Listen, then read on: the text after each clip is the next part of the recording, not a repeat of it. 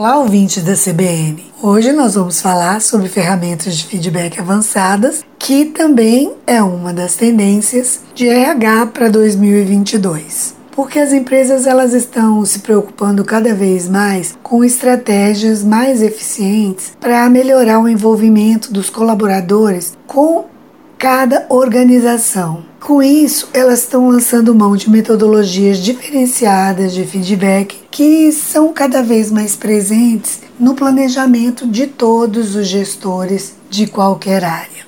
E eles estão se preocupando em assumir um papel importante no desenvolvimento das pessoas, contribuindo para que colaboradores e as empresas se conectem em prol dos objetivos em comuns, buscando não só lucratividade, mas uma melhor comunicação e, consequentemente, o um engajamento.